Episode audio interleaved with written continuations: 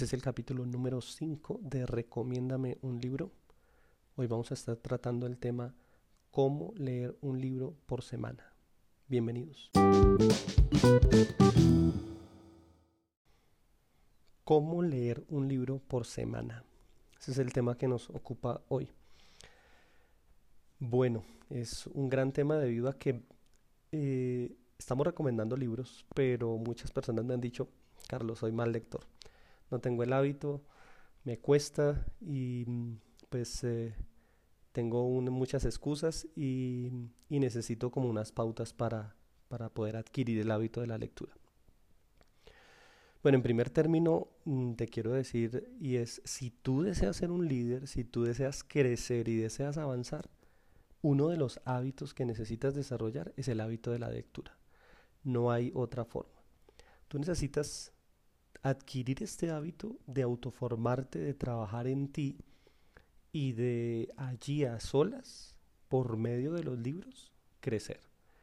O sea, tú necesitas hacer de los libros tu mejor amigo si tú necesitas avanzar y si tú realmente quieres crecer en el área que te estás desempeñando. Estoy hablándole a líderes, líderes de grupos, líderes de células, cristianos que desean avanzar en su vida cristiana y que desean salir de la zona de confort, que desean salir de esas pausas en su vida. Para ellos es este podcast. Así que, en primer lugar, si tú deseas avanzar, si tú deseas crecer, tienes que adquirir el hábito de la lectura. La pregunta es eh, cómo hacerlo. Y bueno, esta técnica y este tema que estamos tratando hoy de cómo leer un libro por semana es una de las eh, formas que podemos eh, adquirir este hábito. Lo primero que tenemos que preguntarnos es, ¿es posible? ¿Es, es, se puede hacer? Una persona en, un, en una vida normal, en una vida común, con sus ocupaciones del día a día, puede llegar a sacar un libro en una semana y leerlo y comprenderlo bien? Bueno, yo te digo que sí, porque personalmente lo he hecho y aún en menos de una semana. Hay días que he visto cómo en tres días puedo sacar un libro debido a lo interesante del tema, debido a que prácticamente el libro me ha capturado. Entonces eh, es eh, como el efecto que producen las series de Netflix, ¿no? tú dices, tengo que ver el siguiente capítulo, no puedo esperar tiempo y lo tengo ahí, pues tengo que saber qué pasa. Y hay libros tan, tan, tan interesantes, tan buenos, que mm, pues tengo que saber qué pasa en el siguiente capítulo. Si este capítulo estuvo bueno, pues no, me imagino cómo estará el siguiente. Y en tres días puedo sacar un libro fácilmente. Tú lo puedes hacer. Lo que sucede es que hay que dejar las excusas, hay que dejar las excusas de no tengo tiempo, las excusas de es difícil, de es aburrido.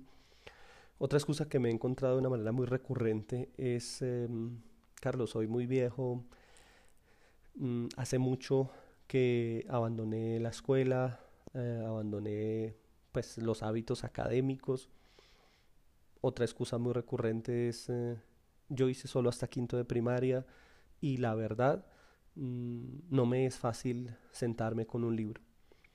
Yo entiendo todas esas excusas porque yo también las tuve en algún tiempo. Esas excusas, todas esas me mantuvieron a mí también estancado durante mucho tiempo. Pero algo que a mí me motivó a la lectura fue empezar a ver el crecimiento que producía en mí. Y eso es lo primero que quiero que, que tú hagas, es mm, tienes que entender que muchos de tus sueños, muchas de tus metas van a ser posibles eh, de alcanzar si tan solo adquieres el hábito de la lectura. O sea, vas a ganar más adquiriendo este hábito que no adquiriéndolo.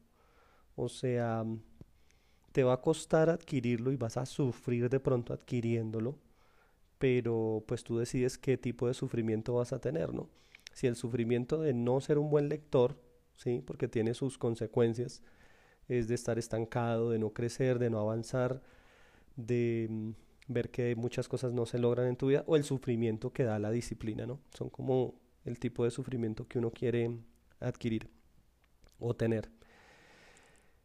Nuestra mente es un músculo y si uno lo deja de usar, pues se va a atrofiar definitivamente y cuando uno empieza a leer y empieza a introducir información en su mente, uno se va dando cuenta cómo las cosas van cambiando, cómo su forma de hablar cambia, cómo su forma de escribir cambia, la ortografía cambia, las conferencias que se dan cambia y todo alrededor empieza a cambiar. Es cuestión de poner nuevamente en movimiento ese músculo llamado cerebro, poner nuestra mente, que es una máquina extraordinaria, otra vez a trabajar.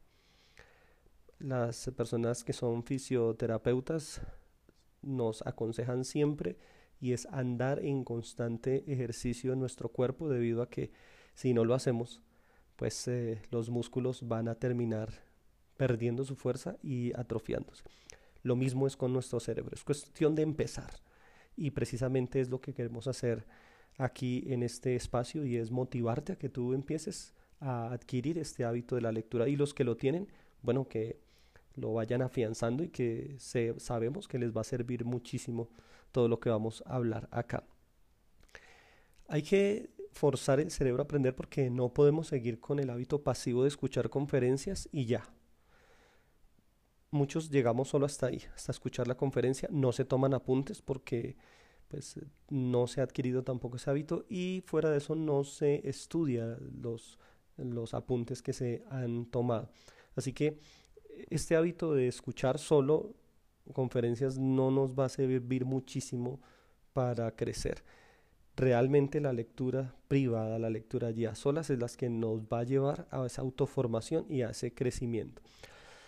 Las personas más influyentes del mundo, usted va a encontrar que son personas que son lectoras, son muy buenas lectoras. Un ejemplo que encontraba es el de Warren Buffett, uno de los hombres más ricos del mundo.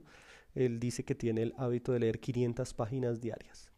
Sí, son personas que han aprendido a hacer finanzas por medio del conocimiento, las han aprendido a sostener y hasta aumentarlas. En un programa que veía, eh, escuchaba que le preguntaban a Bill Gates cuál es el superpoder que él quisiera tener. Él dijo, yo quisiera el superpoder de la lectura rápida, porque es un asiduo lector. Y mm, una de las cosas que tú siempre vas a ver en Bill Gates es que él tiene una bolsita, él tiene una maletica y siempre lleva allí libros, porque es un lector apasionado. Entonces, tú ves que siempre la lectura está asociada a las grandes personalidades de este mundo y que nosotros necesitamos mm, ver que ese hábito nos puede llevar a crecer y avanzar. Bueno, hay una parte pues difícil de este eh, podcast y es lo siguiente. Necesitamos hacer una evaluación. Entonces, eh, la evaluación para, para empezar este tiempo es ¿Cuántos libros has leído en este año? ¿Cuántos libros leíste el año pasado? ¿Cuántos libros has comprado y han pasado a ser parte de tu biblioteca? Y están nuevos porque ni siquiera los has tocado. ¿Cuántos libros has dejado a medias para tan solo tomar otro? Y bueno, hasta ahí viene la evaluación de culpabilidad. Piensa por un momento qué clase de persona qué clase de líder, qué clase de pastor, qué clase de esposa, de esposo, de padre llegarías a ser si te leyeras 52 libros al año. ¿En qué tipo de padre te convertirías si pudieras leer 52 libros al año? ¿En qué tipo de empresario, de emprendedor te convertirías si pudieras adquirir el conocimiento de 52 libros en un año? ¿Cómo empezarías a educar a tus hijos? ¿Cómo empezarías a predicar si pudieras adquirir este hábito de leer 52 libros en un año? Entonces vamos a hacer a continuación unas sugerencias que mm, pues espero que les sean de mucha ayuda. En primer término, ¿cómo hacer para leer un libro en una semana? Número uno, preparar un ambiente propicio para leer. Bueno, básicamente el ambiente propicio para leer o no propicio, no adecuado, pues tú lo determinas. Tú sabes en qué ambiente tú te sientes bien y en qué ambiente tú no te sientes bien leyendo. Por ejemplo, para mí un ambiente propicio es en la noche, donde hay em, donde hay tranquilidad y puedo concentrarme mejor leyendo. No me puedo concentrar donde hay gente alrededor, donde hay personas que están hablando o un televisor prendido. De pronto en un restaurante lo podría hacer, en un parque, pero un ambiente ideal es en la casa, en un escritorio, con una buena iluminación, eh, preparando también de pronto mis marcadores, mis resaltadores eh, o un cuaderno de apuntes. Son ambientes propicios que uno debe pues adecuar cuando va a iniciar la lectura. Hay otra parte importante de la postura. La postura para leer un buen libro no es yo inclinándome hacia el libro, sino que el libro tiene que ir de una manera diagonal a mi vista. Si yo me inclino hacia el libro, voy a, aplastar de alguna forma mi diafragma, que me va a impedir respirar bien, que a su vez me va a impedir que llegue más oxígeno a mi cerebro y pues me voy a cansar más rápido, no voy a tener una disposición adecuada para leer. Así que mm, pues eh, es preparar básicamente un buen ambiente para leer. Número dos, escoger los libros que te gustaría leer es preguntarse qué necesidades yo tengo, en qué áreas yo quiero crecer y qué es lo que yo quiero conquistar y pues determinar los libros que me van a ayudar en ese, en ese propósito. Si no sabes de pronto qué libros pueden ayudarte a avanzar, puedes escribirme por redes sociales y lo que hacemos es juntos adecuar un plan de lectura para ti basado en tus necesidades y pues empezar a conseguir esos libros. Puedes que algunos los tengas, puede que algunos no los puedas adquirir muy fácilmente y pues trataremos de ayudarte también en esta parte de, que los consigas. Escoger muy bien los libros, esa es una parte esencial. Es eh, de hacerlo previamente porque si nosotros lo abordamos de una manera muy superficial, pues nos pasa el efecto que pasa cuando vamos a Netflix, ¿no? Podemos pasarnos media, una hora mirando solamente qué vamos a ver, solo en decidir.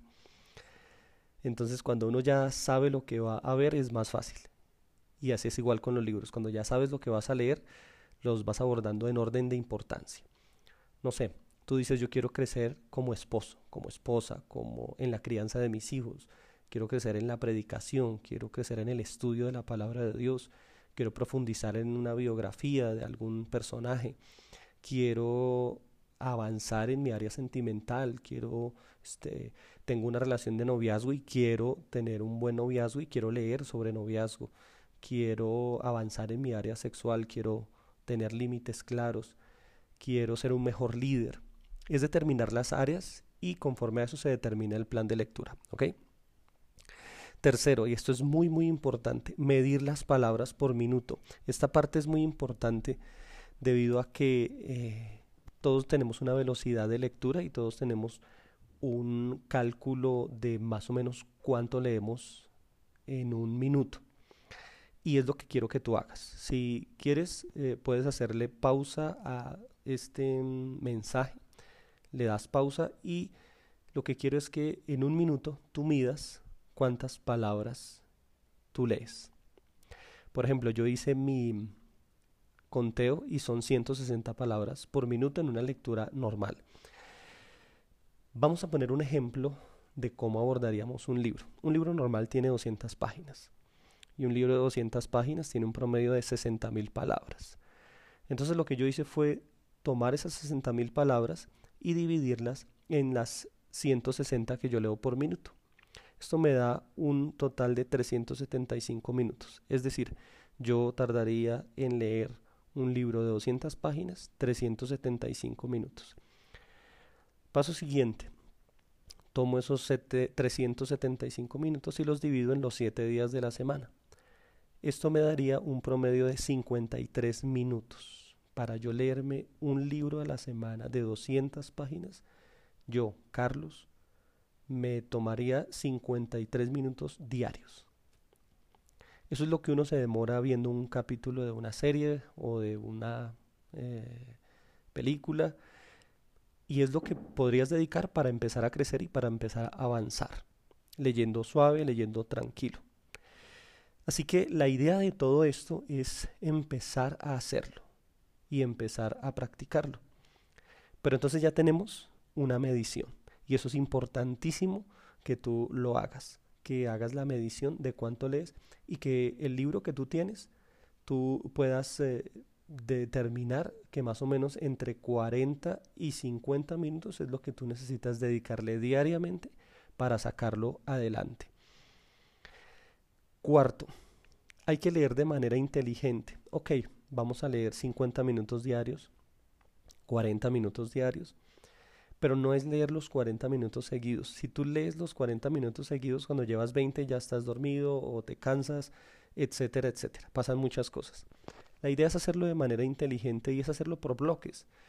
Está bien que leas 10 minutos y luego hagas una pausa, te pares, hagas algo diferente, cambias de posición el cuerpo, le haces como un refresh a tus, a tus ojos y, cambias, cambias de ambiente, ¿sí? Esa es la idea de hacerlo por bloques. Puede tomarte un minuto, dos minutos y vuelves otra vez, retomas la lectura. Puedes pararte, hacerte un café instantáneo, puedes eh, pararte y lavarte la cara, un ejemplo, hacer algo que te haga cambiar. Y así vas a ir avanzando y vas a ver cómo los 40 minutos, los 50 minutos se te pasan súper rápido y no lo sentiste. Si lo hacemos seguido, o si estamos recién levantados, nos va a coger el sueño igual, eh, o sea, al mediodía, o sea, en la tarde, es, eh, algo contra lo cual debemos luchar nosotros. Y es eh, hacer pausas en medio de la lectura. Hay algo importante aquí también de la lectura inteligente y es usa tu dedo para leer. Sabe que eso lo usábamos cuando nosotros éramos niños, pero pues ya después lo dejamos de hacer y es un buen hábito debido a que nos da velocidad en la lectura y en el movimiento de los ojos.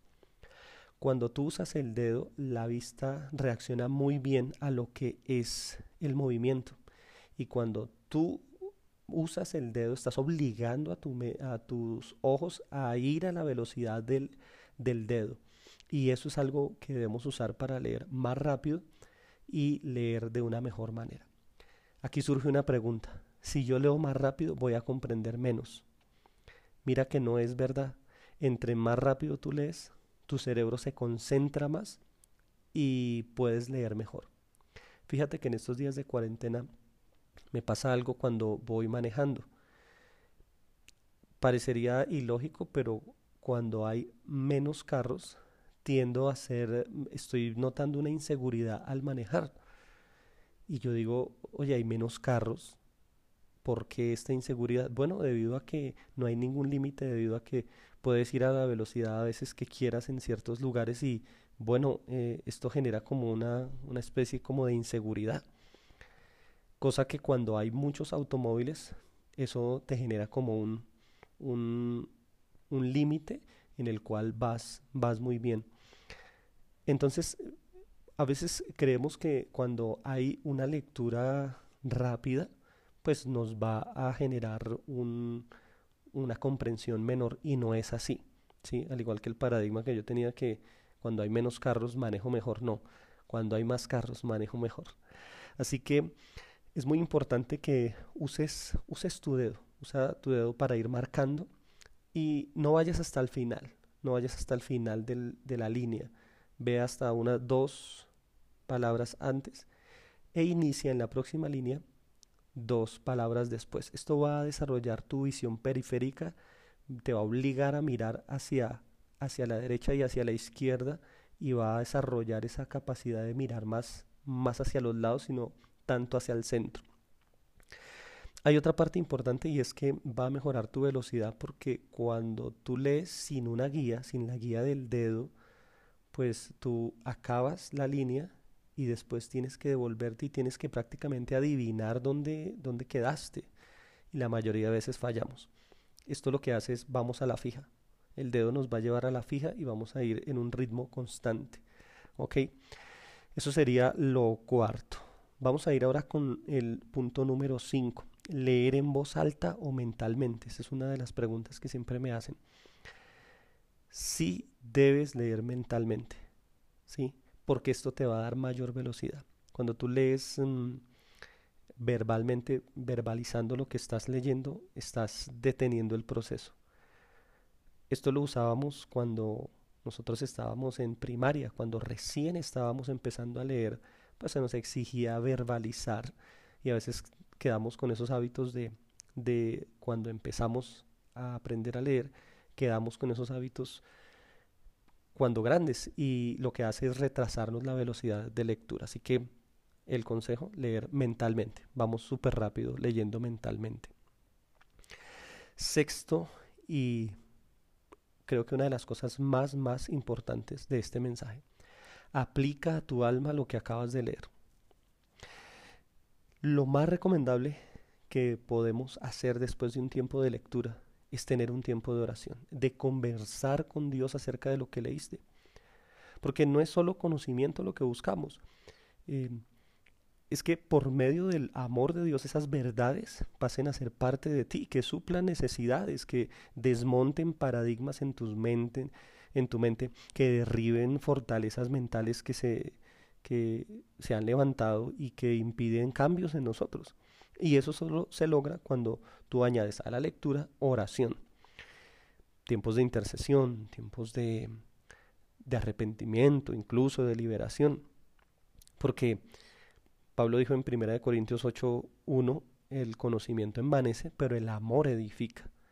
Así que es eh, muy importante que finalices tus tiempos de lectura con tiempos de oración, tiempos de ministración con Dios, en los cuales puedas recibir lo que Dios te está hablando en esos libros. ¿Ok? A manera de conclusión, em, estuve escuchando una masterclass de un hombre que se llama Jim Quick. Y este hombre hablaba de cómo una planta de producción se paró porque falló algo en la energía. El dueño llama al técnico, el técnico viene, acude a hacer el arreglo, va y mira la caja donde están pues toda la parte de energía de la empresa y examina ve que hay un tornillo y lo que hace es simplemente ajustar el tornillo y voilà, toda la planta volvió a iluminarse y siguió trabajando.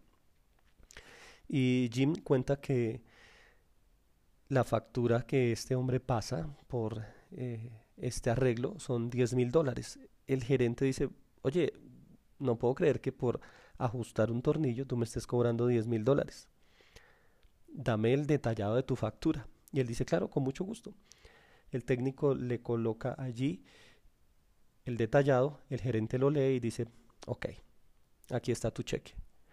Y pues lo que decía la factura era mm, valor de ajustar el tornillo, un dólar. Saber qué tornillo ajustar, 9.999 dólares.